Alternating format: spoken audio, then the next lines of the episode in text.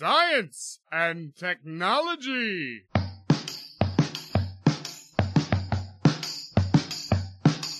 Estamos on com mais um Ciencião, hoje para falar de vida. Convidamos o professor Antônio Sérgio Quimos Braz, aqui da UFBC. Eu sou Pedro Altreto, professor da UFBC, e cito talvez Darwin, na história da humanidade e dos animais também, aqueles que aprenderam a colaborar e improvisar foram os que prevaleceram. Eu sou Célio Angolini, professor aqui da UFABC também, e para mim a vida é uma maneira elegante do universo armazenar e transmitir informação. Eu sou a Beatriz, aluna de computação aqui da UFABC, e para mim, se não existe vida fora da Terra, então o universo é um grande desperdício de espaço. Eu sou o Arthur, aluno de física da UFABC, e como diria Schrödinger, aquele mesmo do gato, a vida é a maior obra já construída pelas leis do universo. Hoje a gente tem o prazer aqui de ter a pauta da Beatriz Yodak. Beatriz, Fala um pouquinho pra gente do nosso convidado. Hoje a gente recebe o professor Antônio Sérgio Quimos Braz. O Antônio ele possui graduação em agronomia pela Universidade Federal de Viçosa em 1995, mestrado em fitopatologia pela mesma universidade em 1998 e doutorado em ciências biológicas genética pela Universidade Federal do Rio de Janeiro em 2004. Ele foi bolsista de pós-doutorado no Departamento de Genética da Unesp de Botucatu entre 2005 e 2008 e atualmente é professor de genética molecular e genômica na Universidade Federal do ABC. Hoje ele atua principalmente nos temas de evolução molecular, modelagem molecular e biologia molecular estrutural. Uma pequena colinha do Lattes.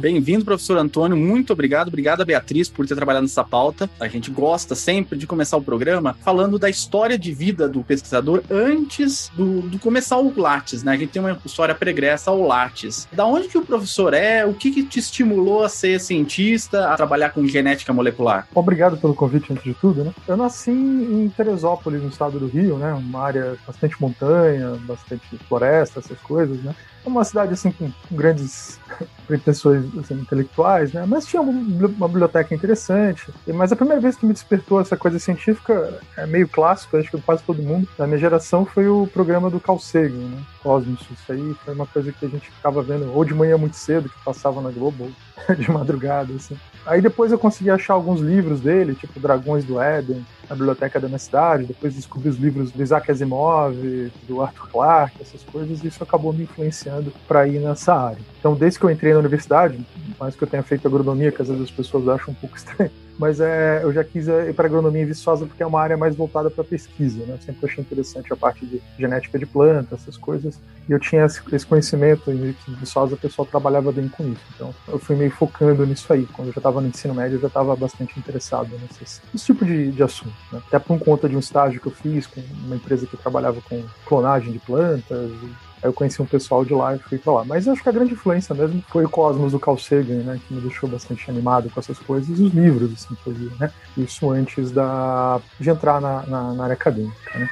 Agora, já na faculdade, né, teve um professor que eu fiz iniciação científica, né, o professor Murilo, que ele gostava muito de mostrar como foram os experimentos, assim, né, de virologia, coisas dessa área, assim, como o cara fez para descobrir qual era o primeiro vírus, como é que fez não sei o quê, toda a parte experimental, assim, era bem descrito, fazia a gente pensar em como chegava às conclusões. Então era uma coisa quase como se fosse uma história assim da, de biologia molecular, virologia descoberta, né? Então eu achei bem interessante isso, isso me atraiu e eu comecei a fazer iniciação científica com ele. Então isso foi uma coisa que me levou assim para, digamos assim, para a área científica, né? Assim, essa área mais de biologia molecular e coisas desse tipo. Origem familiar, assim, tem alguém da área? Pai, mãe, avós, algum parente? que foi professor? Ou... Não, eu sou meio é, ponto fora da curva, assim. Minha família, ninguém tinha feito faculdade, não. Eu não sou de família rica, né? Na verdade, se bobear, acho que eu fui o primeiro da minha família a fazer, principalmente federal. Eu também fiz colégio público, não era, não era um colégio muito bom também. É, eu fui o único que passou também, né? então era meio... o pessoal falava que nem ia passar, então quando eu fiz, na época era vestibular, eu fiz só pra Viçosa, só pra ver como é que era, e eu fiquei até surpreso, assim, que eu passei, assim, passei bem. Porque eu não tinha ideia, eu não fiz cursinho, eu achei que não tinha chance, né? Mas de qualquer jeito, tem um choque quando você vai para a universidade, aí você vê que você empaca nas matérias iniciais, né? Mas era uma questão de que faltava a base do ensino médio e tal. Mas uh, no meu caso é que eu sou meio ponto fora na curva. Assim. Então vamos falar um pouco da vida, né, Beatriz? Isso mesmo. Quem somos nós? Como surgimos? O mistério da vida está explicado em um antigo livro de pelo menos 3,5 bilhões de anos e ainda hoje temos cientistas que trabalham na procura das páginas perdidas. Como definir vida? Qual a diferença e a relação entre nós e uma bactéria? Qual a origem de tudo? Você saberá sobre a vida, evolução e tudo mais dentro de instantes. Mas antes, a nossa vinheta.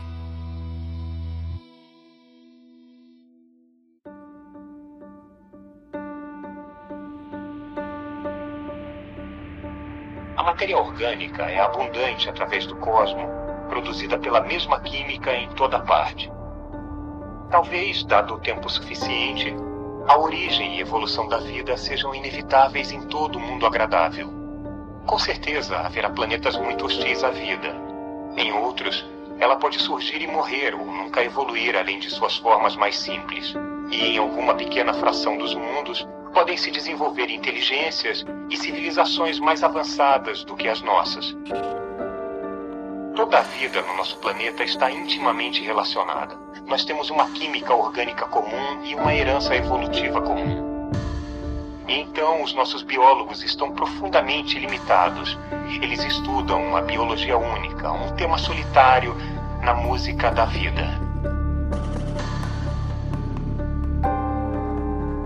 Ô, Antônio, a, a primeira pergunta aqui pra gente falar sobre vida, todo cientista gosta, antes de começar, não só cientistas, uh, todo mundo gosta de definir o que, que, são as palavras, né? Essa palavra é dificílima, eu acho, de definir. Vida, o que, que é vida? E toda vida acaba? Primeiro vamos pegar o que, que é vida, né? Eu sou muito pragmático nessas coisas, talvez seja porque tenho uma formação mais de, de engenheiro, né? que é engenheiro agrônomo. Né? Eu já li alguns autores, né? Já vi várias coisas de autores. E eu às vezes, às vezes o pessoal às vezes fica numa questão às vezes muito filosófica e às vezes a coisa pode ser um pouco mais prática do que a maioria das pessoas imagina. A gente tem que ser um pouco pragmático, porque senão as coisas ficam muito soltas, né? Para definir vida, né, eu gosto de usar uma coisa que o pessoal já adota já há um tempo, né, tem um pouco da, da, influência do Dawkins e de outros autores, né, que assim são três características básicas. Uma tem a ver com a parte de reprodução, né, duas tem a ver com a parte de reprodução, que é a capacidade do organismo fazer autorreplicação. Ele tem que ser capaz de fazer, para ser um organismo vivo, ele tem que ser capaz de fazer uma cópia igual a ele mesmo. Isso é uma coisa fundamental para ser vivo. Ser capacidade de multiplicar, mas não é multiplicar qualquer coisa, tem que fazer uma cópia idêntica a ele mesmo. É, isso pode parecer simples, mas não é. Aí a outra é, seria uma capacidade de adaptação. Isso tem a ver com, com a ideia de mutação. Né? Quando você faz uma cópia sua, é, ela não pode ser sempre perfeita. Tem que ter uma pequena chance de sair alguma com uma pequena diferença. Mas daí em diante, essa pequena diferença é herdada pelos filhos. Né? Isso é fundamental para o conceito de evolução. E depois, até pegando essas duas, eu gostaria de botar uma frase aqui que eu gosto muito do Teodosio Dobzhansky, que é nada em biologia faz sentido senão a luz da evolução, porque essas duas características, essa capacidade de reprodução, essa questão de evoluir, mutação, é, é fundamental para a vida. Assim. São dois pontos chaves. Só que para diferenciar isso de vírus, até vírus de computador e coisas assim, a gente precisa de um terceiro ponto que é a capacidade de fazer metabolismo. E metabolismo geralmente é uma coisa que as pessoas têm uma certa dificuldade de entender, porque ele é um pouco abstrato, assim, que na verdade é, o metabolismo é uma, é uma teia de interações é uma teia de coisas que estão interagindo, fazendo um ciclo, que são coisas que entram dentro de uma célula, saem. É como se o ser vivo, para ser um ser vivo, ele precisasse de ser fechado em termos de organização, né, organizacionais, mas ele tem que ser aberto em termos materiais. Então ele tem que trocar uh, matéria com o universo. Né? O ser vivo ele tem que ser como se fosse um universo independente um universo fechado em si, assim, digamos em termos de organização, e ele vai para manter a entropia dele baixa, né, ele não morrer, ele precisa é consumir alguma coisa e para fazer isso ele acaba aumentando a entropia do universo. Então por isso que é fundamental essa da, entropia. Então se você juntar essas três coisas, não importa do que, que seja feito, vai ser considerado ser vivo. E é fundamental ter isso porque se você ignorar a questão do metabolismo, você por exemplo vai considerar vírus vivo. E, e é difícil você considerar vírus vivo, que algumas pessoas gostam, porque por exemplo grande parte do nosso genoma tem transposons e retrotransposons, que são coisas quase como vírus. E aí, se você colocar isso como vida, vai ficar uma confusão danada. Ainda tem os plasmídeos, tem, então tem uma série de coisas que fica complicado. E eu trato essas coisas mais com o que a gente chama de replicon, ou coisas replicantes, autorreplicadores, que é a ideia é, do Richard Dawkins, né? Que é uma coisa de entidades que são capazes de autorreplicar. Então, o livro do Richard Dawkins é muito bom, assim, porque ele consegue ajudar a separar essas coisas. É isso que eu queria falar em termos de vida, né? Ela tem que ser, ter essa capacidade de, de, multiplicar, né? Ter a capacidade de evoluir e ter metabolismo. Acho que são três coisas básicas, né? É, tá claro isso aí? Tá claro as três definições. E a, toda a vida acaba? Tá falando de morte? Isso, toda a vida cessa. Essas três condições, elas, em algum momento elas cessam e aquele material deixa de ser vida? É, bem, se você rompe a membrana, você acaba com o metabolismo, aí você vai igualar a entropia interna com a entropia do ambiente e você tá morto. Agora, quanto tempo isso dura, não tem motivo para acabar. Se você for olhar aqui, a gente conhece fungos de 3 mil anos, 5 mil anos, que estão vivos até hoje. Deve ter plantas aí, árvores de também 4 a 5 mil anos vivos ainda. Tem tubarão aí de 400 anos. Uh, não tem um motivo para o ser vivo é, morrer de fato. Ah, inclusive, eu estava lembrando agora, teve bactérias que estavam esporulando. Isso está comprovado por vários laboratórios. Eles conseguiram é, reativar bactérias que estavam esporuladas em, em âmbar e elas tinham 60 milhões, 40 milhões de anos. Estavam perfeitamente viáveis. Não, não existe assim um limite físico para a vida durar. É só uma questão de não romper a, como é que fala assim, a integridade. E se você for pensar em termos de reprodução de bactéria, as bactérias, elas, quando ela se divide, ela divide em duas, é, você não sabe nem quem é mais a mãe e quem é a filha, entendeu? Então, às vezes fica até difícil de saber se elas morreram. Entendeu? Então, é uma coisa meio. Às vezes vale para seres multicelulares, mas não para unicelulares. É um pouco complicado. Eu gosto da ideia de pensar que a vida é uma surgiu como uma maneira elegante, digamos assim, do universo de armazenar e transmitir informação. Queria saber se você concorda com isso e se sim, se é uma maneira eficiente que a informação, que a vida está ligada à informação, isso, isso eu concordo. É que às vezes eu não tenho essa visão assim de físico de pensar em coisas elegantes, né? Mas eu acho que o que talvez torne a coisa mais elegante tem a ver com a questão de evolução. Vezes eu tenho que tocar num ponto, né? É, às vezes o pessoal fica meio confuso porque quando o pessoal fala de evolução, eles acham que a evolução tende a tornar as coisas mais complexas. É, mas as coisas ficam mais complexas por causa da teoria da, da entropia, né? E a seleção natural, ela basicamente ela, ela destrói o que não funciona. Então ela meio que poda as coisas. A gente pode falar um pouco mais para frente. Então, eu acho que a seleção natural talvez torne as coisas um pouco mais elegantes, né? Porque as coisas surgem né? mais ou menos assim do caos, né? Uma coisa meio desorganizada e por uma questão de competição e outras coisas, a informação que sobra acaba se tornando talvez elegante do jeito que você está falando aí. Mas uh, o processo de seleção natural é um processo meio que tem a tendência de destruir esse excesso de informação que não funciona. Então, e talvez por isso a vida tenha essa cara mais elegante, assim, por uma questão mais talvez de, de competição. Professor, eu, se você me der licencinha, eu queria perguntar uma coisa que não está na pauta, mas eu percebi que você falou bastante da entropia, que é um conceito físico, né? Como que esse conceito é relevante para a biologia? Como que acontece essa apropriação? Tem dois aspectos né, da, da entropia, né? Quando entrei na UFABC, eu tive a oportunidade de dar a natureza da informação, né? E aí é, eu tive como estudar um pouquinho sobre essa ligação entre entropia informacional e entropia física, né? E entropia é uma coisa que se aplica a tudo. Né? Então, no caso da vida, é extremamente importante, no caso da própria entropia física e tudo mais, para a própria definição do ser vivo né, e da, da, questão de metabolismo, é fundamental a ideia de entropia, porque para o organismo se manter, né, a entropia dele tem que ser baixa. Né? Ele tem que organizar as coisas. E para fazer isso, obviamente, ele tem que gastar, é, ele tem que gastar energia, tem que fazer as coisas e faz isso. E uma coisa curiosa é que algumas moléculas biológicas, elas também fazem isso. Se você pegar uma proteína e aquecer ela, ela vai desnaturar, ela vai perder toda a forma dela. E uma coisa impressionante é que se você abaixar a temperatura, em pouco tempo ela volta para a mesma conformação. É uma coisa meio estranha, assim, porque o número de conformações é absurdamente gigante. Assim, não, é, demoraria bilhões, trilhões de anos para ela chegar, mas ela chega em alguns segundos. É como se você estivesse vendo um copo todo quebrado se juntando. Isso acontece também às custas do universo. Apesar do sistema parecer um sistema aberto, né, a proteína só faz isso em solução. Então ela meio que desorganiza a água, ela rouba digamos assim, a organização da água, ela bagunça as coisas em volta e faz isso aí. Então, algumas moléculas biológicas, como RNA, proteínas, elas imitam isso. Então, a entropia é muito importante para explicar essas questões de auto-organização e tudo mais, que é importante até para explicar a origem da vida. Uh, e outra coisa importante da, da, entropia, mas já pensando na entropia informacional, é a questão de quanta informação você precisa para passar adiante. Como o colega que vocês, o Célio, estava falando, da vida ser uma forma de guardar informação. Então, cada uma das nossas células guarda informação para fazer todo ser vivo. Né? Isso é extremamente importante na hora que o ser vivo vai reproduzir, ele guardar essa informação de como ele é feito para passar adiante. E o que funcionar, digamos assim, que for selecionado, vai seguir adiante. O que não for, a seleção natural poda. Então, por isso, talvez gere essa coisa com uma cara mais elegante, digamos assim tem essa, esses dois aspectos né, da entropia. Pelo que eu já estudei, eu não sou físico, tanto a, a, entropia física como a informacional, elas têm uma ligação assim, é, óbvias assim, de conceito. Né? Eu acho muito interessante e eu uso bastante isso é, em vários aspectos, porque a gente precisa saber né, a quantidade de informação que tem alguma coisa, entender o processo, até a questão de evolução fica mais fácil de entender a gente pensa nesse conceito de entropia. Eu, eu uso bastante também. Muito legal, professor. E falando da origem da vida, como é que pode algo complexo como a vida surgir de matéria inanimada, por exemplo, minérios? O que, que diferencia e como que a vida surge? Aí que tá, a vida não começou complexa, né? Ela provavelmente começou de forma bem simples, né?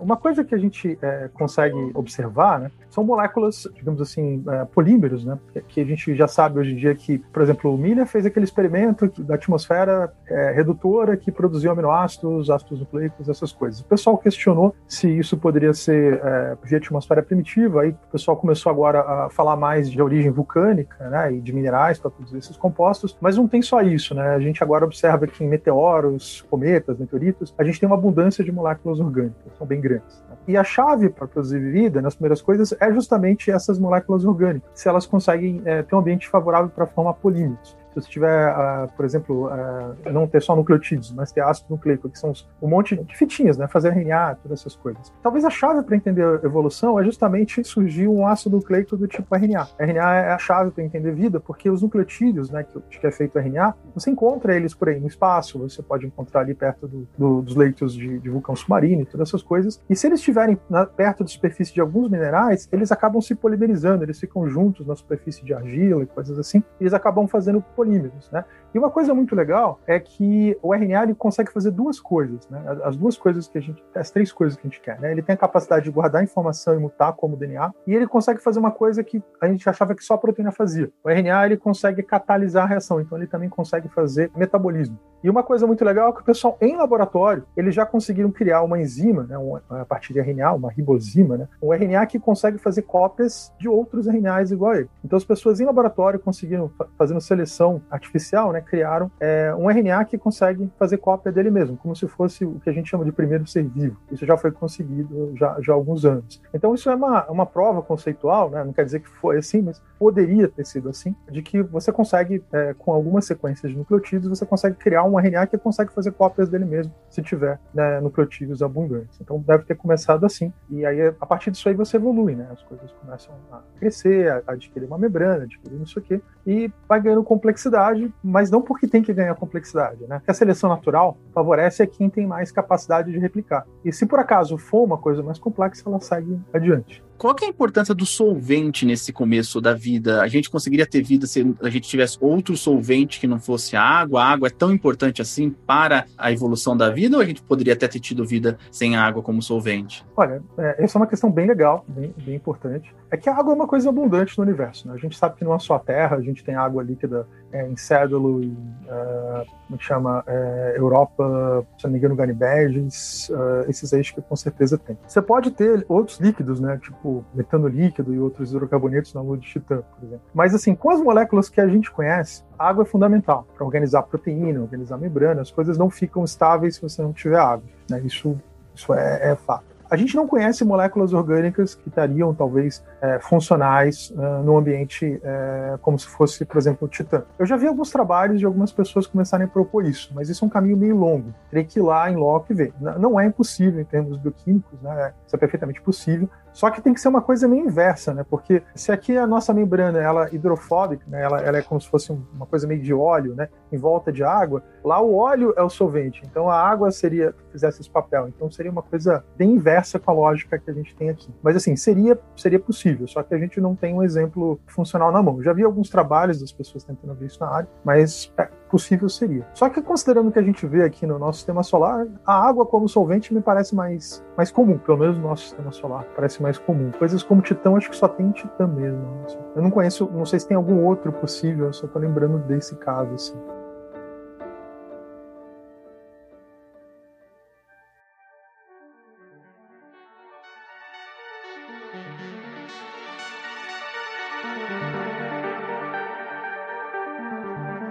Pegando um gancho que você tinha comentado um pouco sobre a experiência de Miller, você pode falar um pouquinho mais o que, que foi essa experiência? A experiência do Miller foi, foi uma coisa muito interessante porque o Miller é, não foi ele que teve a ideia, né? Quem teve foi o Paren Rodani no início do século XX, né? em que eles propunham que antes de ter evolução biológica, você tinha evolução das moléculas orgânicas. Então eles achavam é, que a partir de moléculas simples, tipo cianeto, né, então veneno, é, nitrogênio, CO2, é, hidrogênio molecular, metano, você poderia, dando condições redutoras, eles reagirem entre si e formar aminoácidos, essas coisas. Tipo, o Paren, né?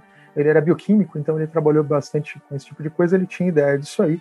E, e o, o Rodani era, era, se não me engano, era de genética lá da, na Inglaterra, não lembro agora direito. Uh, mas eles tiveram essas ideias de forma independente. E o Miller foi o primeiro cara que falou assim: não, eu vou é, tentar é, ver se isso funciona. E ele fez um experimento que hoje em dia está considerado perigoso, porque você trabalha com hidrogênio molecular faísca, né? Se entrasse um pouquinho de oxigênio no tubo dele, ia explodir tudo. Né? Mas qual foi a ideia dele, né? Ele é, criou um sistema assim, fechado em que você tinha água em ebulição, você tinha umas faíscas elétricas. Ele botou o conjunto de gases redutores, né, que podem fornecer elétrons e tudo mais, dentro dessa atmosfera, como é, hidrogênio molecular, metano, nitrogênio, oxigênio, e botou um sistema para circular. Né? O calor fazia a água evaporar, simulando que acontece na Terra, né, evaporação, chuva, essas coisas, e os raios sendo fornecidos por centelhas, né, por alguns fiozinhos que ele colocava. Né. E ele ficou bastante surpreso que em uma semana ele já teve uma gosma escura, meio marrom, assim, dentro do tubo dele de água, né, só com esses elementos. E aí, quando ele foi olhar lá, tinha praticamente quase todos os aminoácidos, dos 22 que a gente conhece, tinha 18 aminoácidos, tinha bases nitrogenadas, tinha açúcar, né, tinha todas as moléculas orgânicas que a gente precisava. Foi um experimento bem importante porque mostrou que era possível né, surgir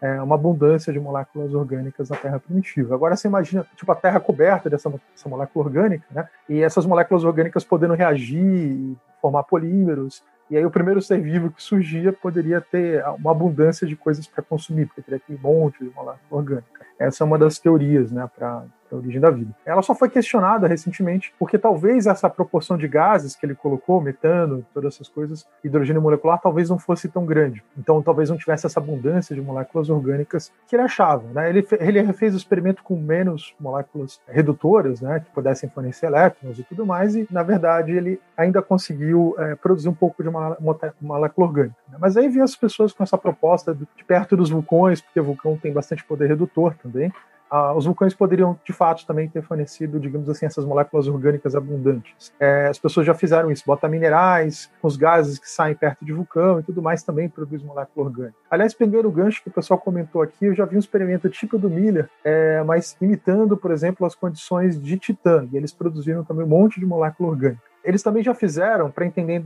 por que, que, tem tanta molécula orgânica em meteoritos e meteoros, eles fizeram um experimento equivalente a esse do Miller, botando as condições do espaço, né? Vácuo, bota um pouco desses gases aí, depois bota uma radiação ultravioleta, não sei o que, não sei o que, e também conseguiram produzir um monte de molécula orgânica no espaço. É, na verdade, se você der os gases e der ambiente redutor, eles formam moléculas orgânicas. Então a gente é feito da coisa mais comum do universo. Tudo quanto é lugar deve ter um monte de matéria orgânica. Se eu não me engano, acharam até um bolo de matéria orgânica recentemente em Marte. Né? Não acharam vida, mas eles acharam matéria orgânica. Então, matéria orgânica é uma coisa bastante comum. A gente é feito das coisas mais comuns do universo mesmo. E, Antônio, embora a gente não consiga bater o martelo e dizer exatamente como que a vida se originou na Terra, a gente tem uma boa estimativa de quando isso deve ter acontecido? Eu trabalho com biologia molecular, a gente tem um, uma, uma, metodologia chamada é, relógio molecular, que assim, você estima, tem que primeiro calibrar, né? Vou, vou dar uma suposição assim. A gente sabe, não sei se já ouviram falar, tem duas coisas parecidas do gênero Pan, né, de chimpanzé. Tem o chimpanzé comum e o chimpanzé anão, né, que é o bonobo eles se separaram por um rio que dividiu as duas populações, né? E aí eles viraram duas espécies diferentes, né? O pan troglodita e o pan pânicos. E isso foi 2,5 milhões de anos. Se você vê a taxa de mutação que separou os dois, você pode agora comparar, por exemplo, o chimpanzé com o ser humano e ver que assim, olha, o ser humano tem, digamos, o dobro de diferença que o bonobo tem do outra espécie. Então a gente consegue estimar, se aqueles dois se separaram 2,5 bilhões de anos com esse X de mutação, e o ser humano tem 2X, então o ser humano separou do chimpanzé há 5 milhões de anos. Aí, se você tiver quatro vezes mais, tipo o que acontece com o gorila, aí é 10 milhões de anos. Não é um relógio muito preciso, mas ele tem uma faixa de erro, mas dá para ter uma estimativa mais ou menos do que, que é. Né? Então, com isso, a gente tem é, uma ideia que se a gente voltasse lá na época dos dinossauros, por exemplo, a gente vai ver que, digamos assim, a gente teria um ancestral comum agora com os, por exemplo, os lêmures. Né? Teria primata, mas não seriam diferentes, por exemplo, uma diferença, uma mistura entre lêmur e macaco, seriam os ancestrais da gente na época dos dinossauros. E hoje em dia, descobrindo vários seres vivos agora, porque agora a gente está numa, digamos assim, uma era dourada de evolução molecular, porque os métodos de sequenciamento ficaram muito baratos, a gente consegue sequenciar hoje em dia um genoma humano inteiro com 300 dólares, né? Que era impensado. Né? É, então a gente está conseguindo sequenciar uma quantidade de organismos que até pouco tempo atrás a gente não conseguia. Então foram descobertos vários novos grupos de organismos. E aí as pessoas estão feito relógio molecular com todos eles. Né? E apesar da faixa de erro do relógio molecular, né, saiu uma coisa engraçada. Assim, né? A gente é, percebeu que assim tem, tem um organismo que a gente chama em, em evolução molecular, né, que é a ideia do, do Darwin. Todos os organismos que a gente conhece tem um ancestral em comum, que não necessariamente é o primeiro, mas tem um ancestral em comum, é, que a gente chama de Luca, que é Last Universal Common Ancestor. Né? Ele não é o primeiro ser vivo, mas é aquele ser vivo que todos nós descendemos agora. Ele é um pouco complexo para ser o primeiro ser vivo. Né? Porque ele já tem membrana, ele tem várias características, já é uma coisa meio com cara de bactéria. Assim. E a gente pode estimar há quanto tempo ele viveu, baseado em tudo que a gente já descobriu. E com os dados que a gente tem agora, ficou uma coisa que ninguém esperava. Né? Apesar de ter uma faixa de erro, ele dá mais ou menos a idade da Terra. Botando a faixa de erro, dá 4,1 bilhões de anos. O problema de dar o Luca a 4,1 bilhões de anos, ou 4,5 bilhões de anos, é que é o tempo que a Terra não está habitável. E tem que lembrar que ele não é o primeiro ser vivo, ele é um ser completo. Os autores dão comentários no artigo, mas fica implícito né, que é uma coisa meio favorável à ideia de panspermia, por mais que as pessoas não gostem, né, se esse dado se confirmar, seria provável seria possível. Mas para a gente confirmar isso, a gente teria que, por exemplo, descobrir vida em Marte ou Titã, em vários outros lugares do sistema solar, e descobrir que todos eles têm um ancestral comum com a gente e que separaram mais ou menos nesse período. Aí você conseguiria comprovar isso. Né? Mas, ah, por enquanto, a gente não tem. Mas os dados que a gente tem até agora né, indicam uma coisa que a gente não espera, que a vida é mais antiga é, do que a Terra. É, pode ter um erro, né, mas é, é isso que a gente tem no momento. O Luca, pelo que eu entendi, é um ancestral incomum, porque a vida surgiu em vários lugares da Terra, né? Ela pode ter surgido, mas assim, a gente tem evidência que hoje os seres vivos, que tem todos que a gente conhece, e a gente descobriu um monte, todos eles têm várias características em comum. A gente tem o mesmo código genético, a gente tem as mesmas bases de metabolismo. É muita coisa para você imaginar que teve várias origens. Mas você não pode dizer que teve uma origem só. É que existe muita competição em seres vivos. Entendeu? Então, por exemplo, vou dar um exemplo só para ficar mais claro. Não sei se você já ouviu falar que ave é um tipo de dinossauro, já ouviu falar disso. Mas não significa que ela foi o primeiro, tinha todos os dinossauros. Mas o que aconteceu com os dinossauros que não eram aves? Foram extintos. Então o Luca deve ter tido várias outras linhagens que foram extintas. Ou foi o cara que chegou aqui. Aí pode ter coisas mais antigas que o Luca fora da Terra. Se essa ideia de relógio molecular tiver certo, o Luca não é o cara que deu certo, foi o cara que chegou aqui. Poderia ser isso. Porque os seres vivos são próximos demais. Assim, quem trabalha, como na minha área, é, você pode pegar qualquer organismo que, se eu pegar uma enzima, uma enzima chamada metilano teta hidrofolato redutase, que é uma enzima fundamental, por exemplo, para você fazer vitamina B12, até uma E. coli tem uma enzima parecida com a sua. Você consegue ver semelhanças. Até como o Sérgio falou ali, que a vida é uma forma elegante de guardar informação, você imagina, essa enzima, informação para fazer essa enzima guardada há 4 bilhões de anos. Há 4 bilhões de anos existe o código para fazer essa enzima, que é fundamental para a biossíntese de vitamina B12, e você consegue ver semelhanças impressionantes com a enzima D. coli e com a gente. Todos os seres vivos têm essa enzima. Isso foi guardado, isso devia estar no Luca. E tem várias outras, eu estou só comentando um exemplo mais banal. Então, o Luca tinha essas características. O primeiro ser vivo teria que ser uma coisa tipo um RNA, uma coisa assim bem simples, né? Mas é, é, todas essas linhagens podem ter sumido ou está em outro lugar. É difícil saber no momento. Isso é fascinante, né? Algumas pessoas dizem que a vida é uma coisa rara, né? Parece que para fazer vida a natureza tentou enfim, muitas vezes, é, porque a natureza tem tempo, né? Tem muito tempo para testar as coisas. Então ela testou muito e havia uma probabilidade de uma em um zilhão de dar certo e deu só essa certo. Não, essa visão minha não está correta. Não, não. É porque assim, uma coisa da Terra, assim, esquece, por exemplo, a minha ideia de panspermia, a princípio. O que, que poderia dizer assim, se você tiver evidência de atividade biológica, evidência bem concreta assim de atividade biológica, baseado em proporção de isótopos, né? Porque as enzimas biológicas, elas selecionam, por exemplo, você tem carbono isótopo 12 e 13, são dois isótopos estáveis. As enzimas biológicas, elas têm mais afinidade pelo carbono 12 do que o carbono 13. Então, se você acha uma, uma amostra de molécula orgânica que é equilibrada com 12, 13, é, você sabe que isso não foi de origem biológica. Agora, quando você acha uma que não tem praticamente carbono 13, isso é de atividade biológica. E você já acha evidências bem concretas disso com 3,8 bilhões de anos. Tem gente lá na Austrália que já falou de 4,1 bilhões de anos. Então, assim, seja 3,8 ou 4,1, é, significa assim, a Terra mal esfriou, porque depois teve um período chamado bombardeamento tardio, que a gente recebeu um monte de, coisas que deixaram, tipo aquelas crateras na Lua, que havia ficaria inviável, né? a atividade biológica ela tem é, duas possibilidades. Né? Desculpa, a origem da vida tem duas possibilidades. Ou a vida surge muito fácil, porque é muito rápido o surgimento, ou ela é, chegou muito fácil. tá? Tem essas duas é, possibilidades, tá? Não, não, não dá para negar isso. Então, isso, se a gente for pensar no universo, né, a abundância de moléculas orgânicas que tem, né, então se ela surgiu fácil, que ela pode surgir fácil em outro lugar. Mas provavelmente o que deve ser fácil de encontrar é vida microbiana, porque durante a maior parte da história da vida na Terra, a vida era nada mais complexo do que coisas do tipo bactéria e arca, que parecem basicamente seres é, procarióticos. E uh, uma ameba, por exemplo, só vai surgir depois de 2 bilhões de anos. E seres multicelulares na Terra só vão surgir depois de 750, nos últimos 750 milhões de anos. E só surgiram por causa de um evento meio bizarro que fez a Terra ter oxigênio, porque na maior parte da história da Terra não tinha oxigênio ou tinha oxigênio muito baixo, né? Tem os dois níveis assim. E a vida multicelular só subiu quando o oxigênio subiu em níveis grandes. E o oxigênio é uma coisa bem, bem rara assim de aparecer porque é meio perigoso. Então, vida simples deve ser abundante assim, pelo que a gente imagina na história da Terra. Vida complexa provavelmente não. Professor, você tem dado algumas pistas aqui ao longo do episódio de que o espaço pode ser um lugar interessante para a gente pensar a vida, né? O surgimento da vida na Terra. Como que as condições ambientais no espaço poderiam ser interessantes para se pensar a origem da vida aqui na Terra? Eu não acho que surgiu no espaço, não. Eu acho só o seguinte: o universo é bem mais antigo que a Terra. Eu pensaria assim, assim como as ilhas, por exemplo, surgem lá no mar, e daqui a pouco você encontra plantas, insetos que conseguem voar grandes distâncias e chegar aleatoriamente lá, né?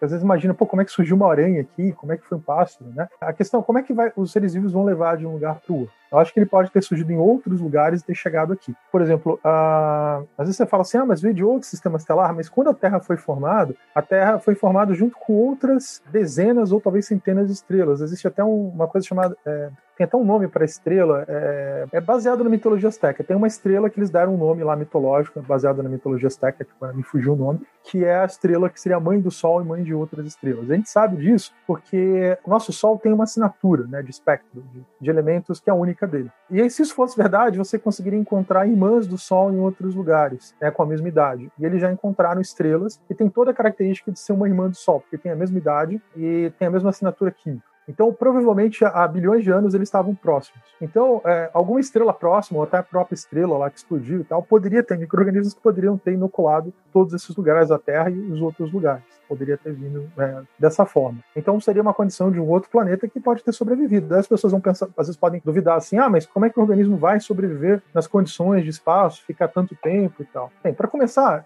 eu já até comentei aqui com relação ao tempo. Né? A pessoa pode falar, ah, pode ficar milhões de anos no espaço. Eu já comentei de esporos de bactérias de 60 milhões de anos comprovado. Tem já cientista falando de, é, de esporos desses mesmos tipos de bactéria em grãos de sal com 210 milhões de anos. Não foi tão comprovado quanto o outro, mas se passou de 60 para 210, para mim já não faz muita diferença. Outra coisa, as pessoas falam de radiação no espaço. As pessoas gostam de falar que a radiação mata seres vivos. Uh, não é verdade. A estação espacial está cheia de fungo até do lado de fora. É um fungo que, inclusive, cresce dentro do reator de Chernobyl. Ele é um fungo radiotrófico. Ele cresce melhor com radiação do que sem radiação. E é um fungo bem comum, é um fungo de cocô de pombo tá? Só para vocês terem ideia. E tem vários assim. O Walking Dead diz que começa assim, viu?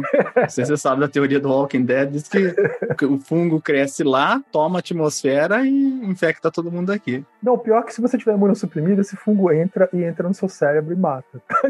Aí, tá vendo? Tô falando. Só pra. Eu, eu tava rindo aqui, porque quer dizer que o Luca pode ser Luke Skywalker, é isso a pergunta.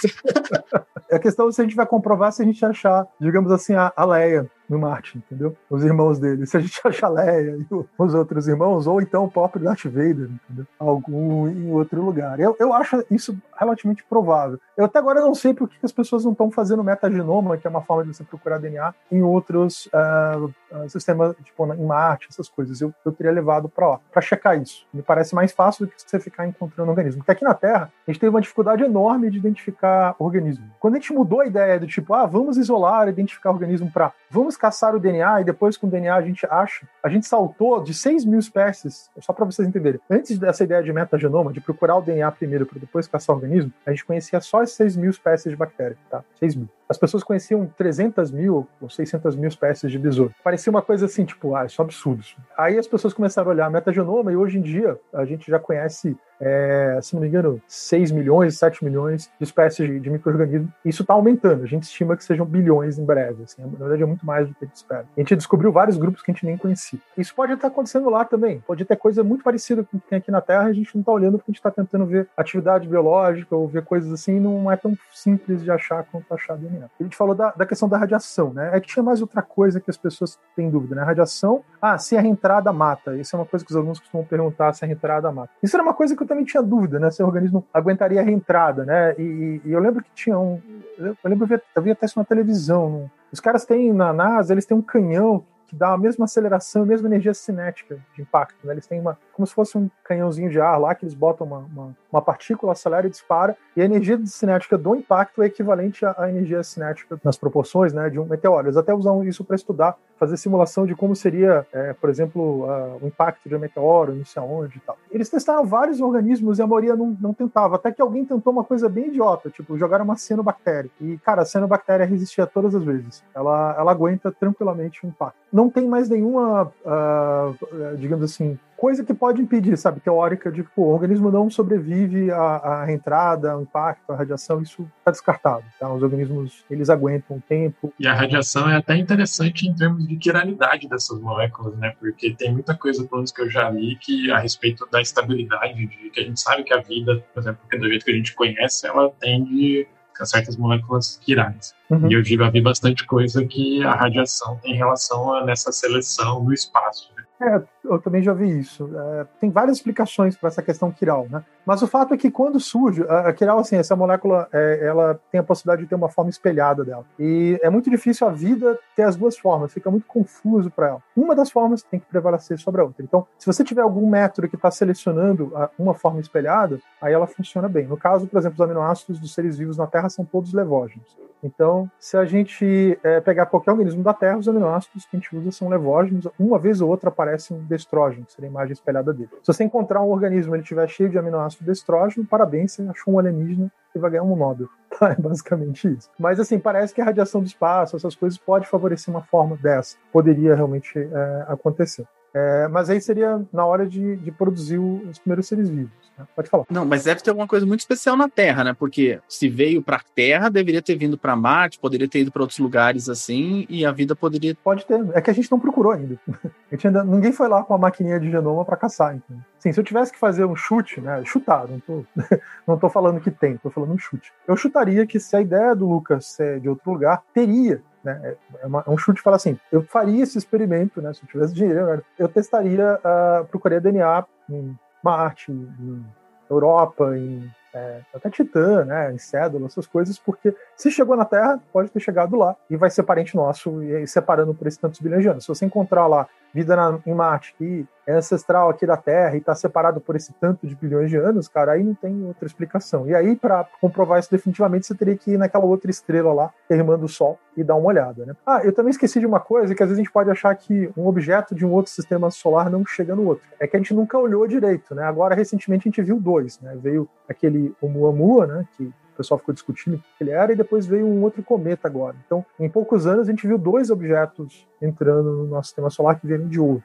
Né? É, devia ser muito mais frequente antigamente, quando estava mais perto. É, mas é, para mim, pelo menos, né, que eu sou físico, é meio perturbador acreditar que a gente veio todos os seres vivos da Terra do Luca, né, de uma única, um único outras, outras entre aspas, formas de vida não evoluíram, só, só evoluiu essa daqui que a gente conhece, né? Isso é meio perturbador para mim. Ah, se você, se você quiser, eu te mostro o genoma, você vai. Você que é físico, só para você ver uma questão de probabilidade. Eu vou te dar, por exemplo, a coisa mais simples que tem, que não é nenhum ser vivo, que é um viroide. Pensa no DNA, quantas bases são? São quatro. Para você ter uma base aleatória, é um quarto de chance. Para ter duas, é 4 vezes 4. Para ter 3, 4 vezes 4 vezes 4, seria 64. Agora, pensa um viroide, que é o replicador mais simples, que é um parasita que nem tem proteína e tal. É, é 250, seria 4 elevado a 250. Se você pegar esse número aí, dá um número, se não me engano, elevado a menos 150 ou 160. É, isso é muitas vezes maior que o número de átomos do universo. Então a chance de alguma coisa aleatória gerar aquilo por convergência, cara, assim, tem que acontecer em muitos multiversos, entendeu? Para a sequência nossa bater com uma de bactéria, bater outra, tipo, não existe possibilidade real. Nem se você pegar todo o universo, você vai conseguir gerar aleatoriamente alguma coisa que vai ter a chance de convergir. É impossível. A gente faz uns testes, eu trabalho com evolução molecular, a gente sempre faz um teste para ver qual a chance de alguma coisa ter convergido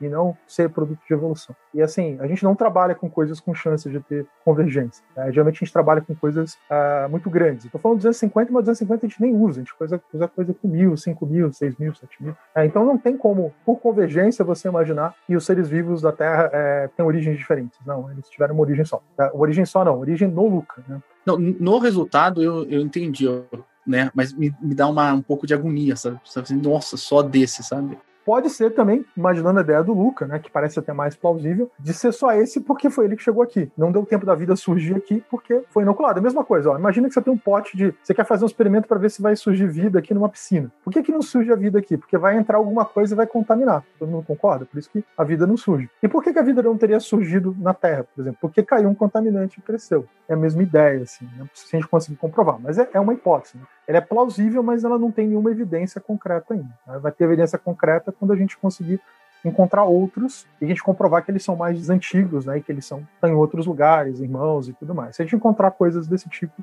em outros corpos do sistema solar, a gente vai, vai comprovar essa panspermia. É, eu acho que é uma, uma hipótese daquelas que é, teoria, né? E, e, não vou deixar mais para hipótese, ainda não chega a ser uma teoria. Mas uma das que, que, as pessoas elas desprezavam um pouco antigamente, né? Hoje em dia não, está mais tanto, não, porque tem acumulado algumas coisas, né? De, em torno, né? Não, não tem uma evidência concreta, mas é, é uma coisa que vale a pena investigar. É uma, uma coisa que está chamando a atenção das pessoas investigar essa possibilidade. Não parece mais tão plausível. Antônio, é, a gente ouve muito, assim, no dia a dia, né, dizerem que o ser humano é um exemplo de vida inteligente. Ao mesmo tempo, parece, de certa forma, razoável aceitar que os animais também têm desejos, medos, etc. Da onde surge essa inteligência? E, ao mesmo tempo, uma planta tem consciência, uma bactéria pode pensar? É um pouco, às vezes, um pouco meio, talvez um pouco filosófico isso. Eu não sei se eu consigo muito para essa área. Eu vou, eu vou tentar para uma área mais, mais funcional, que geralmente eu trabalho um pouco melhor.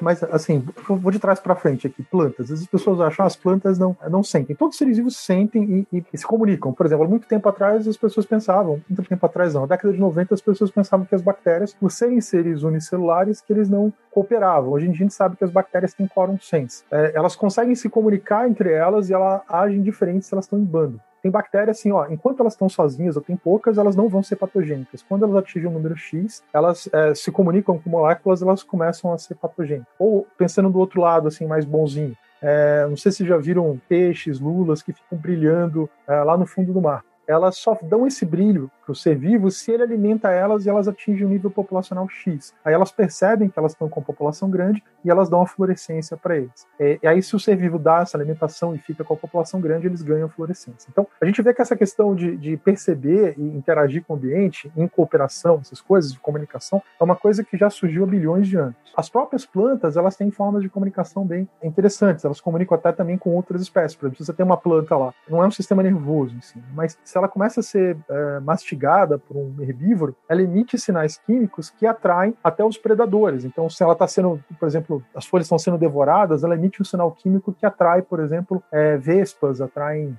joaninhas e coisas desse tipo para atrair lá. Então as plantas é, elas param o crescimento, fazem uma série de outras coisas, mexem, folha começa a produzir compostos tóxicos. Elas têm uma, uma resposta, elas percebem o ambiente e dão uma resposta. É, algumas fecham folha, enfim, tem, tem, uma série de coisas. E é, quando a gente vai nos animais, aí a gente percebe um sistema, mais uma coisa com, com cara de sistema nervoso, uma coisa um pouco mais, é, mais próxima da gente. Então a gente começa a prestar um pouco mais atenção. E é pouco difícil a gente imaginar quando que vem a consciência quando não vem. Né? A gente vê animais que estão aí na Terra há muito tempo, tipo polvos, moluscos, né?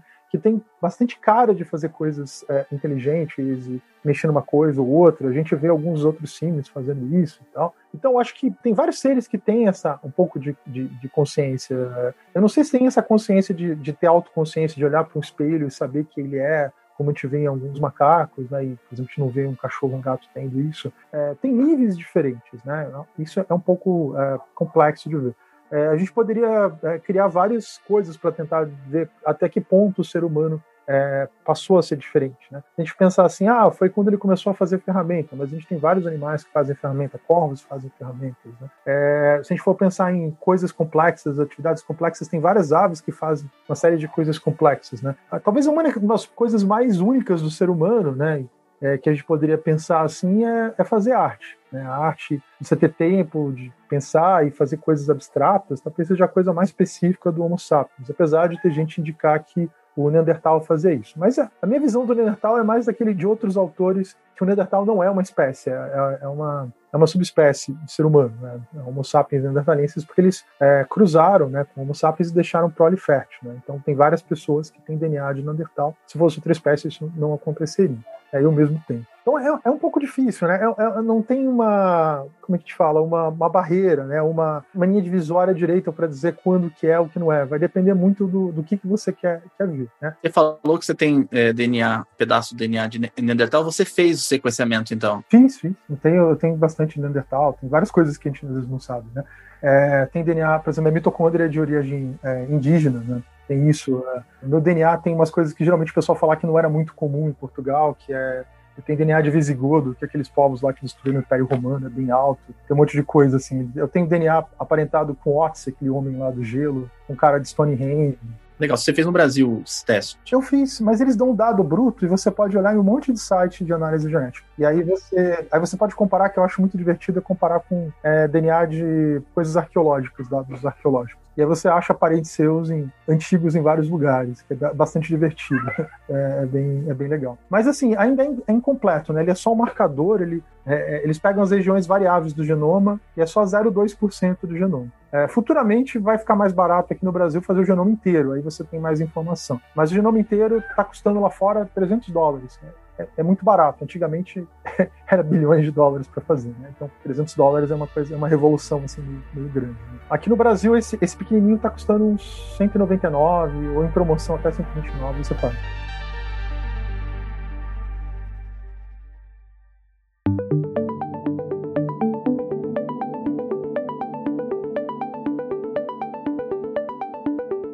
E, Antônio, a gente vê bastante também é, notícias do, de, de, cientistas é, replicando é, formas de vida, tentando é, é, reconstruir do, do zero, vamos falar assim, é, diferentes formas de vida, as bactérias e tudo mais.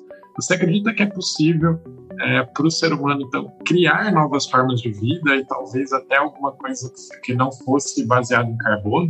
Primeiro, acho que eu vou falar do, desse que eles fazem. Né? O, que, o que a gente faz atualmente de artificial é basicamente genomas artificiais. A primeira pessoa que fez isso foi o Craig Venter, que foi o mesmo cara que começou a fazer o sequenciamento do genoma humano independente. É, ele pegou a bactéria mais simples que tinha, a bactéria de vida livre, e ele fez base por base nucleotídico o genoma inteiro dela, tirou tudo que que ele achava que era, não era necessário, e ainda colocou no meio da informação lá, porque dá para você embutir no DNA, é, tem partes que são redundantes, então você pode jogar um código dentro do, do ATGC, de informação, ele botou citações bibliográficas, botou assinatura, botou até poemas dentro do genoma do bichinho lá, sintetizou base por base e colocou numa célula, digamos assim, vazia. E isso replicou. Isso, se não me engano, foi em 2010, é, foi em 2010 que acho que ele fez isso. Ele já fez outras versões, mas agora, recentemente, eles foram um pouco mais, como é chama? Radicais, né? Eles tentaram botar o mínimo do mínimo mesmo. Eles não basearam com base no organismo. Eles foram colocando um pouquinho, foi botando outro, até ter uma célula viável. Né? Então, se não me engano, com sete genes, eles foram adicionando e tal, até conseguir uma célula que se multiplicava. Então,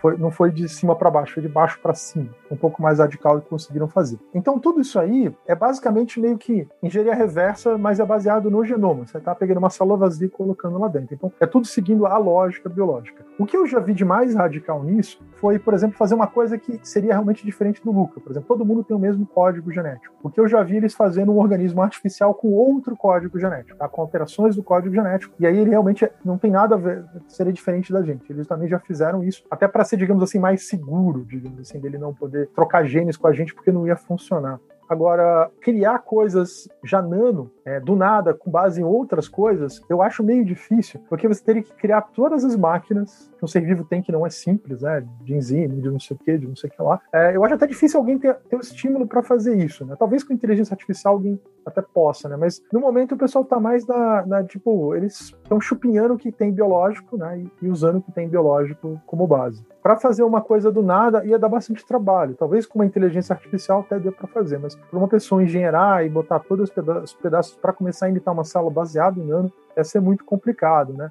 É, mesmo porque a, a biologia, no, no, fundo, no fundo, é nanotecnologia. Você vê as proteínas de membrana, você vê a DNA polimerase, vê todas as coisas, como elas funcionam e como são moléculas na escala, é nanotec, né? é nanotecnologia por, por essência. São máquinas biológicas quebra ATP, faz uma coisa, faz outra. Eu trabalho muito com essa parte de simulação. E as mesmas ferramentas que você usa para nanotecnologia, em termos de, de, programas, visualização e coisas, são as mesmas que, que a gente usa para simular moléculas biológicas. Só a química que é um pouquinho diferente, mas assim, a escala é a mesma. E você falou que ele colocou informações com poema, citação dentro do seu livro. Qual que é a capacidade de informação que você consegue colocar? Tem essa informação disso? Tem, tem. Você usa só o teorema de Shannon, né? Você, você, em vez de ser binário, é, é, é com 4, né? Em vez de ser 0 e 1, um, é a TGC. Aí você usa aquela forma do Shannon, acho que é 2 elevado a 4, né? E aí, por base, é basicamente isso. É mais informação. Em vez de ser 2 elevado sei lá, 2, porque é 0 e 1, isso é 2 elevado a 4. Aí, por exemplo, no genoma humano inteiro, é 700 e poucos mega. Então, com 700 megas você faz um ser humano. É meio decepcionante você imaginar que com 700 megabytes você faz um ser humano. Mas provavelmente, pelo que você falou já durante o episódio de hoje, se eu quisesse, por exemplo, usar, fazer um organismo artificial para armazenar informação X, toda a informação da Terra. Provavelmente, como isso seria inútil, ele iria, com o tempo, jogar isso fora. Sim, tem esse detalhe. Mas aí, o que, que acontece? Você pode botar na parte essencial dele. Você pode engenheirar isso de forma que isso fique é, embutido dentro da parte essencial dele. Inclusive, isso já. Eu gostava muito de ficção científica, e uma das coisas que sempre vacilava essa ideia assim: ah, se fosse engenhado, se o ser vivo tivesse uma origem terrestre, a informação estaria embutido dentro do genoma. As pessoas já olharam isso, não tem nenhuma informação alienígena criadora dentro do nosso genoma. Não tem. As pessoas já olharam isso. Não tem um easter egg escondido. É decepcionante, mas não tem. Mas a gente pode criar isso. Não que a gente saiba, né? Não, daria para achar, porque por mais que você não, não saiba qual a informação, ela tem indícios de que tem informação a mais de um lugar o outro, entendeu? Você pode achar uma, uma diferença de, de entropia do channel, você falar, ah, aqui tem uma informação meio escondida. Entendeu? Pode não ter, você pode não saber, mas tem uma informação escondida ali. É basicamente isso. Só uma pergunta que eu, que eu tenho que fazer por causa daquela de uma série que tem na Netflix até. Você falou que você consegue simular aí um ser humano, entre aspas, um, mas você consegue evoluir isso, tipo uma dinâmica molecular, uma dinâmica do, do que acontece, ou é meio estocástico? Você vê o, o estado mais de menor energia daquele sistema? Não, calma, não, eu consigo fazer coisas bem pequenas, tipo a proteína na membrana. Eu posso até fazer sistemas um pouco maiores, mas diminuindo a, a resolução. É, é, que depende do que, que você quer simular. Né? O que eu faço de simulação é simulação atomística, às vezes a gente usa quântica também para simular o centro de reação da enzima, é, mas a gente, a gente estimula é, é, parte, é partes moleculares, parte tipo nano mesmo, tipo, no máximo alguns milhares de átomos que a gente faz simulação. A gente usa dinâmica molecular e, e, às vezes no sítio ativo a gente faz mecânica quântica, mas assim, mas nem sempre que a gente faz. Mas é, é tem é, é, um pouco não é é temporal, né? Não chega a ser como é que chama Monte Carlo não. É, a gente usava Monte Carlo mais antigamente. É, você bota um, um, campo de força, você bota um start aleatório e você começa a fazer a simulação né, ao longo do tempo. Tem outras coisas também. A gente faz análise de modos normais, tem, tem várias metodologias é, diferentes. Só para o pessoal saber, isso você faz no cluster lá da UFBC ou você faz no computador normal? Olha, dá para fazer, mas acontece que hoje em dia os computadores estão a velocidade muito grande, né? E o que é mais rápido na nossa área é a placa de vídeo. GPU é muito rápido. Então, às vezes você tem o cluster, mas a placa de vídeo que sai é muito mais rápida do que. Então, às vezes você tem uma capa de vídeo que você consegue comprar num, num projeto da FAPESP, essas coisas. Se ela for mais nova, ela ganha disparado do, do, do cluster, né? O único problema é que agora o, as criptomoedas estão enchendo a nossa paciência, porque eles. Outro dia saiu uma, uma placa de vídeo fenomenal e um dia depois ela triplicou o preço que as pessoas estão comprando elas para fazer criptomoeda. Então, a criptomoeda está atrapalhando a nossa vida, além do dólar. Né? E outra coisa também que seria uma revolução, quando, uma revolução mesmo, né? quando ficar disponível para todo mundo com memória maior é o computador quântico. Né? Para a gente seria fundamental. Mas por enquanto, além de ser caro, eles não têm ainda memória para a gente usar. Mas seria tipo 10, é, tipo o que você faz em um segundo no computador convencional, você. É, desculpa, no quântico você demoraria 10 mil anos para fazer um toque equivalente convencional. Seria uma revolução, assim, pra gente. Mas tem uma dúvida que aflige a gente, a Beatriz vai fazer agora, e eu acho que é importante, né, Beatriz? Isso aí, a gente falou muito sobre o surgimento da vida, o começo da vida e como que a vida tem perdurado aí no planeta Terra todos esses anos, é, inclusive aguentando várias mudanças que aconteceram, tanto geologicamente quanto a partir de outros eventos. E uh, eu acho que uma pergunta interessante para a gente finalizar esse episódio é: o quão frágil é a vida e ainda mais, para onde caminha a vida no planeta Terra? para onde caminha a vida, quando a gente traz para frente, é, é, a mesma coisa que levou a gente até agora, né? É só a seleção natural, a evolução e tal. Mas a seleção natural ela não tem nada de, de propósito, né? A ideia dela é só perdurar e fazer cópias e o que sobreviver vai para frente. Não tem essa ideia de ser mais complexo ou menos complexo. Essa ideia de complexidade está mais ligada a, a, uma questão de entropia e uh, o universo, a tendência das coisas é aumentar a complexidade, mas não por causa da seleção natural. Apesar de. É, então, se as coisas às vezes forem muito uh, radicais e tal, você vai ter extinção. Então, durante a história da vida na Terra, a gente sempre teve um monte de extinção em massa. Talvez a pior tenha sido a do Permiano, que foi antes dos dinossauros, que acabou com mais de 99% da vida na Terra.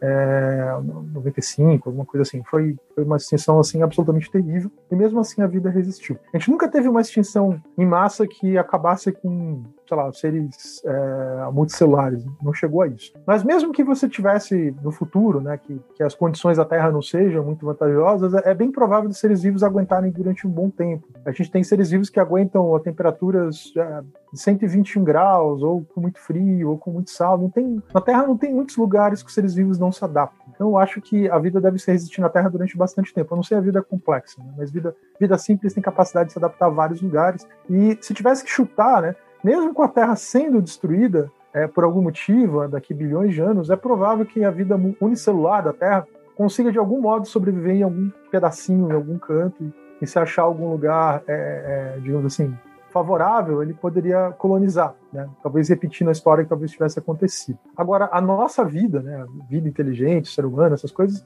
isso já é mais difícil, porque aí já não tem muito a ver com coisas de biologia, né? Já tem a ver com coisas de, como é que fala, de sociologia, de história, de não sei o que, pra gente saber que caminho vai levar, né? O que o ser humano vai fazer, aí já não depende tanto de, de biologia, né? É mais complicado para saber a nossa história. Mas eu acho que a vida, ela aguenta, né? E ela não tem um motivo para isso. A questão da vida inteligente, ela também é basicamente acidental, tá? Assim, na, na minha visão, assim, que consegue fazer tecnologia, todas essas coisas. Então, se por acaso a gente desaparecer por algum motivo, às vezes as pessoas têm a tendência tendência de achar, ah, vai aparecer alguma coisa para tomar conta do nosso lugar. Eu, eu, particularmente, não acho isso. Porque durante a maior parte da história da Terra, de 4,5 bilhões de anos, a única evidência que a gente teve de civilização foi quando apareceu a gente. E se tivesse tido cidades ou civilização com alguma coisa desse nível da gente, a gente teria percebido ah, no tempo geológico, teria deixado algum tipo de marca, a gente nunca achou nada parecido com isso. Então, não parece ser plausível. Se a gente desaparecer, provavelmente a Terra não, não deve originar outra coisa parecida com a gente. Eu acho pouco provável, né? Antônio, a gente está chegando no final do nosso programa, a gente sempre pede ah, algumas dicas de filmes, livros, né? A gente falou um pouquinho de Star Wars, que eu acho muito interessante Star Wars, é que eu também não sou muito conhecedor de Star Wars, assim, para conseguir bater o martelo, mas o que me parece é que as vidas ali são todas parecidas, apesar das formas serem diferentes, as composições me parecem muito parecidas. A gente não vê, por exemplo, ninguém feito de silício, feito de outros materiais que não existem, por exemplo, na vida na Terra, né? Você teria outras indicações de livros, séries para o pessoal? Eu tenho, mas antes, deixa eu só tocar num ponto de Star Wars que você falou que eu acho engraçado que tem até a ver com isso que você falou, é que o, não sei se você lembra da coisa da força, eles falam dos midi-chlorians, né? Que se isso. você olhar do midi-chlorian, é nitidamente a mitocôndria, tá? a mitocôndria dos eucariotes, que é a, a usina de força e tal, não sei o quê. Inclusive, teve cientistas que descobriram recentemente uma, uma bactéria que entra e come e toma o lugar das mitocôndrias é, em carrapato, e eles deram o nome de midi-chlorian, tá? Só para fazer um parênteses. assim, eu vou pensar em várias mídias, assim. Uma que me chamou a atenção, que na verdade é um conjunto de um monte de coisas de ficção científica, é um game que agora está em em evidência, porque eles vão relançar, que é o Mass Effect. É, ele é fenomenal porque ele junta influência de todo mundo. Talvez uma, ele, ele junta coisas, por exemplo, do Orson Scott Card, que é um dos caras que eu mais curto assim de ficção científica e tal. É, ele tem uma visão bem legal de, de, coisas biológicas, coisas sociais. O Orson Scott Card é bem legal porque ele, ele passou bastante tempo no Brasil, tá? Inclusive um dos livros dele ele até fala de uma colônia, um planeta que foi colonizado por brasileiros. Ele passou um tempo aqui no Brasil. E ele é um dos melhores autores também que eu já vi, né? O, tem aí o Arthur Clarke, enfim, depois eu falo de outros. Mas no caso do, do Mass Effect é legal porque ele, biologicamente, ele é, é cientificamente, ele é bem aprimorado, né? É, inclusive, por exemplo, tem trechos do, do, do, jogo que, se você comprar é, o alimento para um determinado animal que você comprou lá, o peixinho, ele vai morrer, porque ele é baseado em, em, em moléculas de estrógenos. Então, se você der comida levógena, que é comida pra gente, ele, ele vai morrer. Então, se você não souber disso, eles falam, você, se você não perguntar, ele vai morrer. Então, para mostrar essa diferença biológica. Né? É, eles também colocam um, uma, uma explicação bem plausível de por que, que todos os seres vivos daquele período lá estão mais ou menos no mesmo nível tecnológico, porque tem uma grande barreira. E eles explicam o que, que essa barreira, o que, que aconteceu com os seres antes, por que, que eles desapareciam, mas se eu contar vai ser spoiler. Tá? Então, eu vou deixar para quem, quem for. Mas o legal do, do Mass Effect é que ele tem um amálgama. Ele leu todos os autores legais de ficção científica e juntou tudo ali. Né? Então tem muito easter egg. Você vai achar várias referências de todos os autores que você gosta de ficção científica e coisas científicas você vai achar. É o melhor game, assim, de para quem gosta de ficção, ficção, científica, eu recomendo porque eles estão relançando com gráficos melhores. Se você não tiver um bom computador, use, jogue o antigo, porque a história dele é fenomenal. O 1, 2 e o 3, tá? O Andrômeda não, não é tão legal, não. Pensando em vida agora, um que eu recomendo bastante, eu tenho até o livro aqui clássico dele, eu recomendaria esse aqui do. Ah, agora não dá para pegar ali, que é o Solaris, do Stanislaus Lee que é um concorrente do 2001, Odisseia no Espaço, porque ele, ele talvez gere o ser vivo mais, mais diferente que eu já vi, que é um ser vivo só, uma ameba gigante que domina um planeta, tenta se comunicar com seres humanos de uma forma meio diferente. Então talvez tenha sido o alienígena mais. um dos mais aliens que eu já vi, assim, com cara de alien, né? Que é o mar inteiro que controla o negócio de planeta. E outro também que cria alienígenas talvez um pouco mais uh, plausíveis, né? E até com uma ideia de panspermia, talvez seja um dos autores mais antigos que as pessoas acham que é de terror, que é o Lovecraft o Lovecraft lá com aqueles mitos lá de Cthulhu e tudo deles, na, na verdade não tem nada místico ali. Na verdade são seres é, que vieram de outros planetas e têm uma tecnologia super avançada e com linguagens próprias e outras coisas. Então tem várias civilizações. Ele fala de panspermia, fala de tempos geológicos e não sei o quê. Tudo isso na década de 30, né? Tem até um conto dele bem legal que é A Cor que Veio do Espaço, que ele faz um alienígena bem diferente.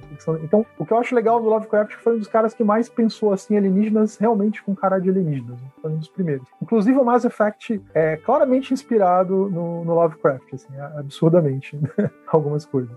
Então, eu acho que talvez seja uma das coisas mais legais do, do, Lovecraft. Talvez o livro As Montanhas da Lua dele talvez seja um dos, uh, dos mais legais. Né? O do Orson Scott Card, acho que eu já, já comentei. Né? É, um que é bem legal também para pensar em panspermia e tal, coisas desse tipo, em seres vivos, em, em coisas, é a continuação de 2001, né, que é 2010. Eu achei, quando eu li, eu achei bem legal assim, a descrição de como é que é, poderia ter vida lá nas luas de, de Júpiter e tal, né? é, bem, é bem divertido e tal. E fazendo um parênteses, parece que esse conto que você citou do Lovecraft, que é a cor que caiu do espaço, ganhou uma, um filme, né? Que estreou no ano passado, eu não cheguei a ver. Então eu não sei se é bom, mas fica a dica aí também. É, eu não vi o filme. Mas se alguém tiver que pegar um livro, assim, para pegar, um que eu recomendo também bastante é As Montanhas da, da Loucura. Isso é, é bem legal, assim, pra ter uma ideia. Um livro que mudou muito a minha perspectiva com relação à origem da vida é O Relojoeiro Cego, do Richard Dawkins. Eu acho que não é o mais famoso dele, mas é, é, um livro excelente também. Ah, de não ficção, né? Eu tava falando de ficção. Agora, pensando em ficção, é, não, não ficção, né? Eu tava falando de ficção, mas em não ficção, é, eu gostaria de recomendar, é, como é que chama? Aquele clássico do, do Richard Dawkins, que é o Gênio Egoísta. Gênio Egoísta é fundamental porque ele muda, foi um dos livros que me influenciou bastante, porque ele muda a sua perspectiva de visão. Você para de ver a evolução do organismo, você começa a evolução pelo gene. Isso é extremamente importante, até para você entender vírus e outras coisas.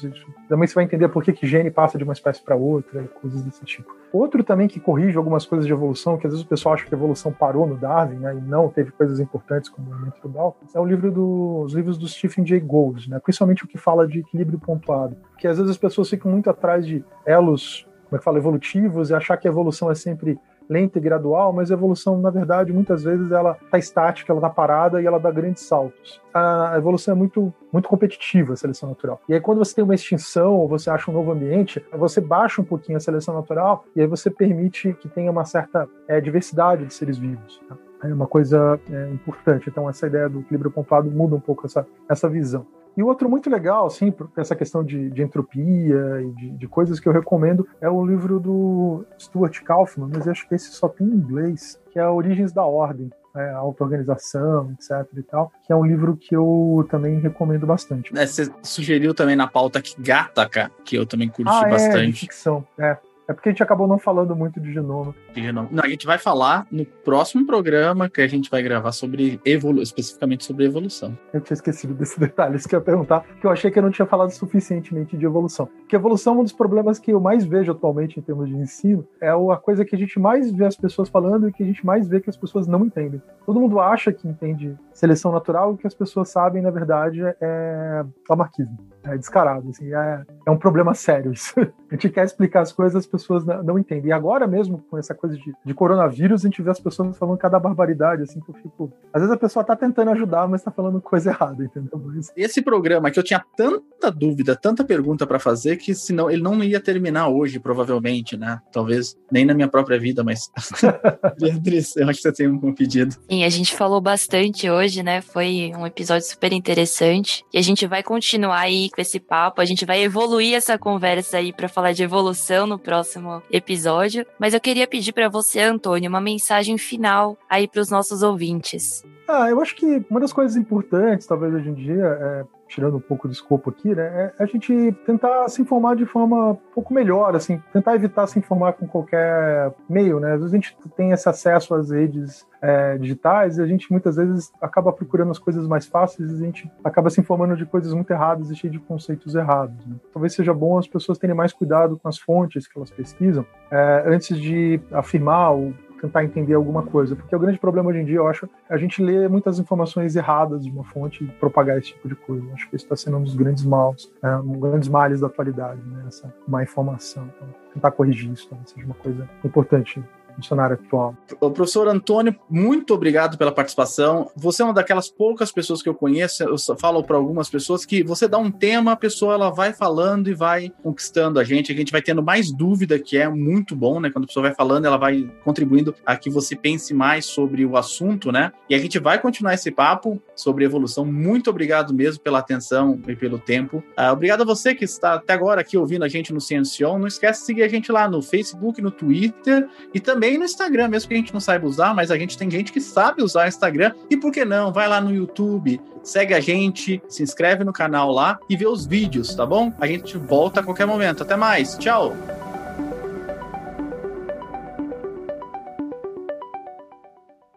Este podcast foi editado por Fê Gomes.